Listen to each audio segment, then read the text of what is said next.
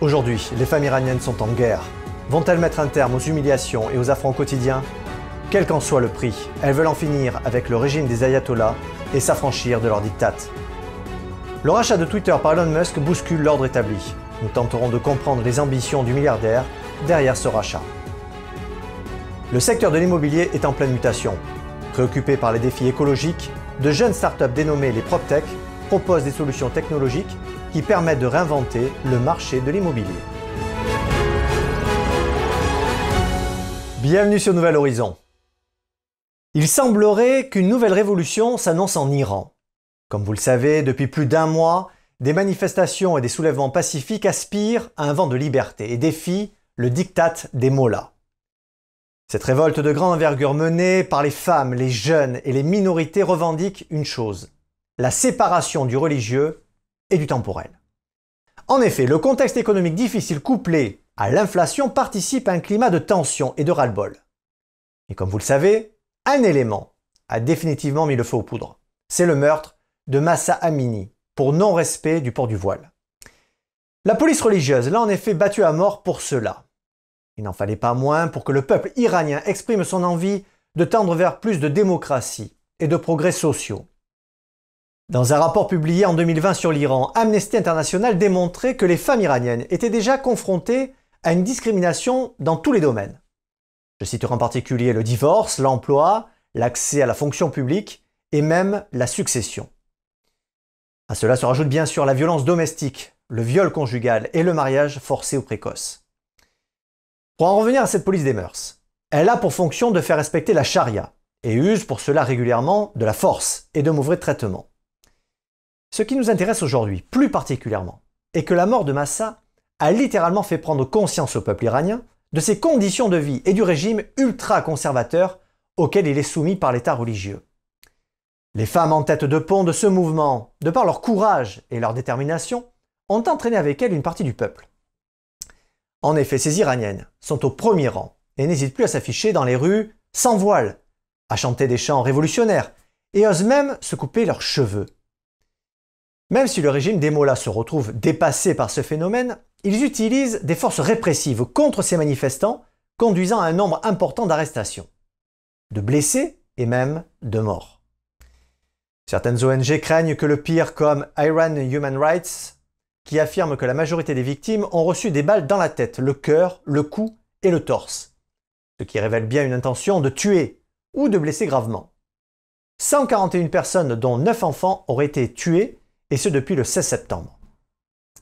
Pour éviter les rassemblements et le partage de vidéos, le régime de Téhéran n'hésite pas à couper toutes les lignes Internet. L'objectif est d'empêcher les manifestants de se coordonner.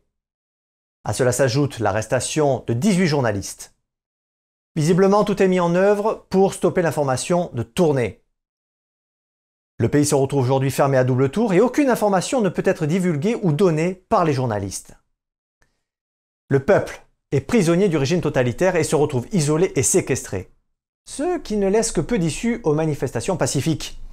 Du coup, les Iraniens s'en prennent violemment aux patrouilles de police, ce qui laisse à penser que cette violence gagne du terrain. Cette solidarité du peuple iranien démontre bien que les mentalités sont en train de changer. La colère et la haine de ce régime a donné naissance à un slogan repris en chœur par les Iraniens Femme, vie, liberté. Et malgré le blocage des réseaux sociaux, les militants résistent et manifestent en masse. Les nouveaux slogans sont le début de la fin du régime totalitaire. Mort au dictateur Ali Khamenei. Joe Biden a d'ailleurs annoncé son soutien et son appui au peuple iranien. Il a assuré être aux côtés des citoyens et des courageuses femmes d'Iran. Il a déclaré L'Iran doit mettre fin à la violence contre ses propres citoyens qui exercent simplement leurs droits fondamentaux et les femmes doivent pouvoir porter ce qu'elles veulent. Emmanuel Macron a aussi condamné la répression menée contre le peuple iranien. Quant à la République islamique d'Iran, elle se défend en accusant son ennemi juré de longue date, les États-Unis, de chercher à déstabiliser sa souveraineté politique, et reproche à la France son ingérence dans ses affaires d'État. Le mouvement, initié par ces Iraniennes, semble transcender les frontières puisque des artistes comme Isabelle Adjani s'engagent dans ce combat. Elle a déclaré sur France Info ce combat des Iraniennes me donne envie d'attendre des femmes qui portent le voile de l'enlever dans le monde entier.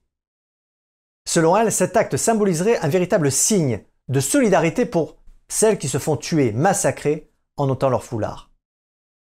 Finalement, la cause des femmes est devenue aujourd'hui une priorité en Iran. Nous ne pouvons prédire l'avenir, mais le régime de Téhéran fait face à une nouvelle génération qui défie les mollahs. Un retour en arrière va être difficile.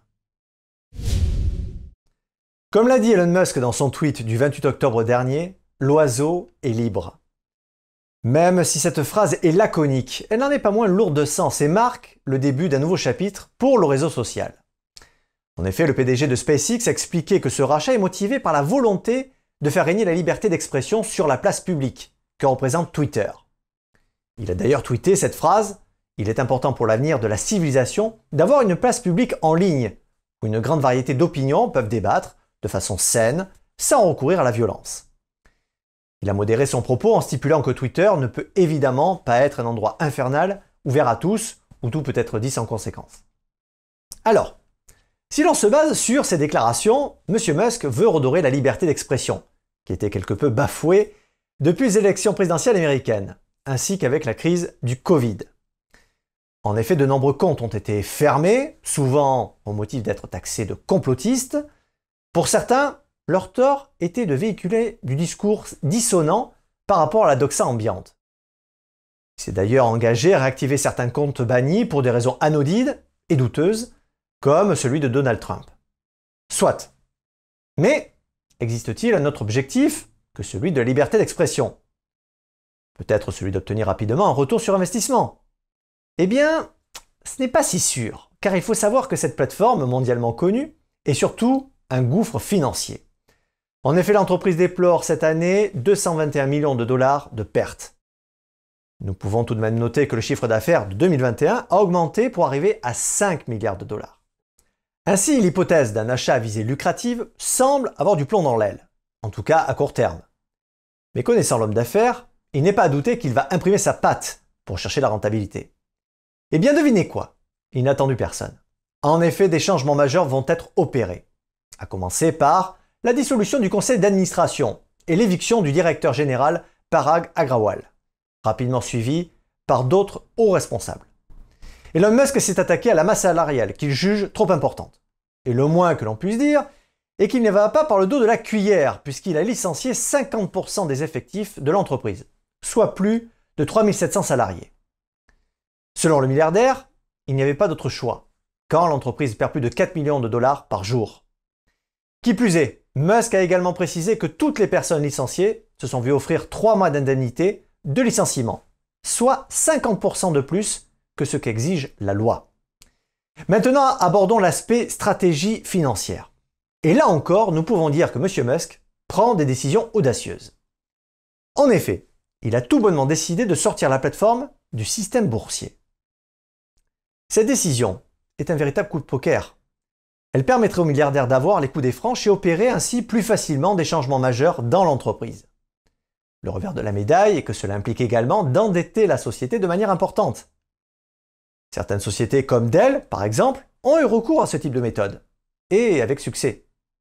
D'autres, au contraire, ont essuyé un échec désastreux. Au regard de ce qui vient d'être évoqué, il semble se dégager une volonté de la part du nouveau propriétaire de l'Oiseau Bleu, qui est de faire table rase du passé, et marquer par des décisions fortes, la plateforme.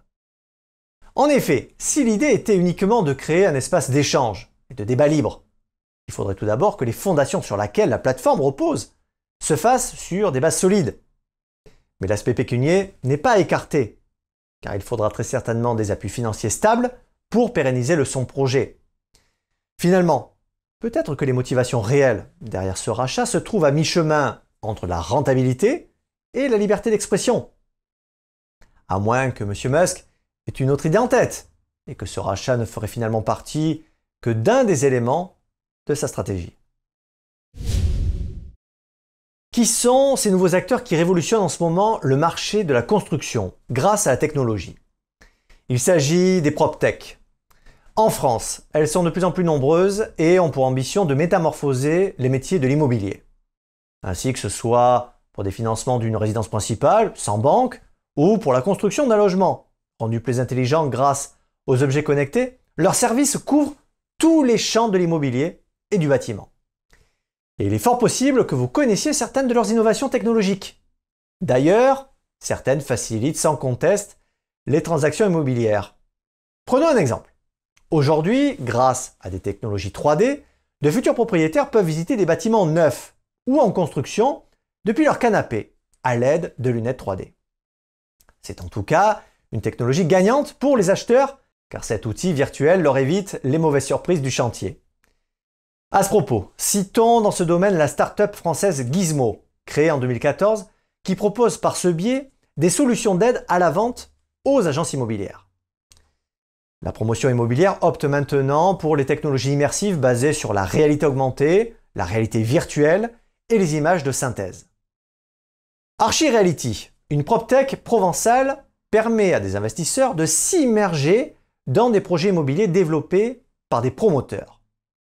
Le constat, c'est que certaines solutions technologiques visant à faciliter les relations entre particuliers pour la vente ou la location d'un bien sont de sérieux concurrents pour les agences immobilières.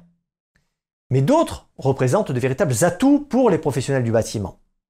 Ainsi, avez-vous suivi l'innovation opérée par la start-up Bien ici En cartographiant la France entière en 2D et 3D, elle a largement facilité la recherche immobilière. Toutes leurs annonces immobilières sont géolocalisées, ce qui permet aux futurs acquéreurs de découvrir les logements dans leur environnement, avec l'intégralité des informations sur le quartier, comme les axes de circulation, les commerces, les lignes de transport, les écoles à proximité par exemple.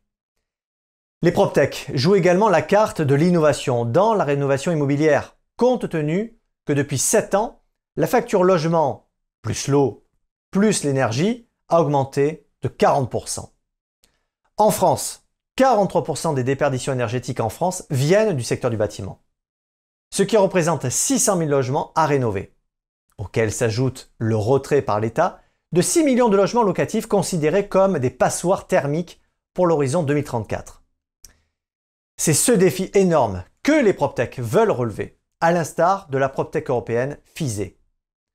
Celle-ci séduit les professionnels de l'immobilier avec sa vitre du futur, capable de convertir la lumière en électricité, comme le font les panneaux solaires photovoltaïques. Finalement, nous pouvons entrevoir que la révolution PropTech booste le secteur de l'immobilier tout en confirmant l'adage qui dit quand le bâtiment va, tout va. Merci d'avoir suivi Nouvel Horizon. Prenez soin les uns des autres et restez libres.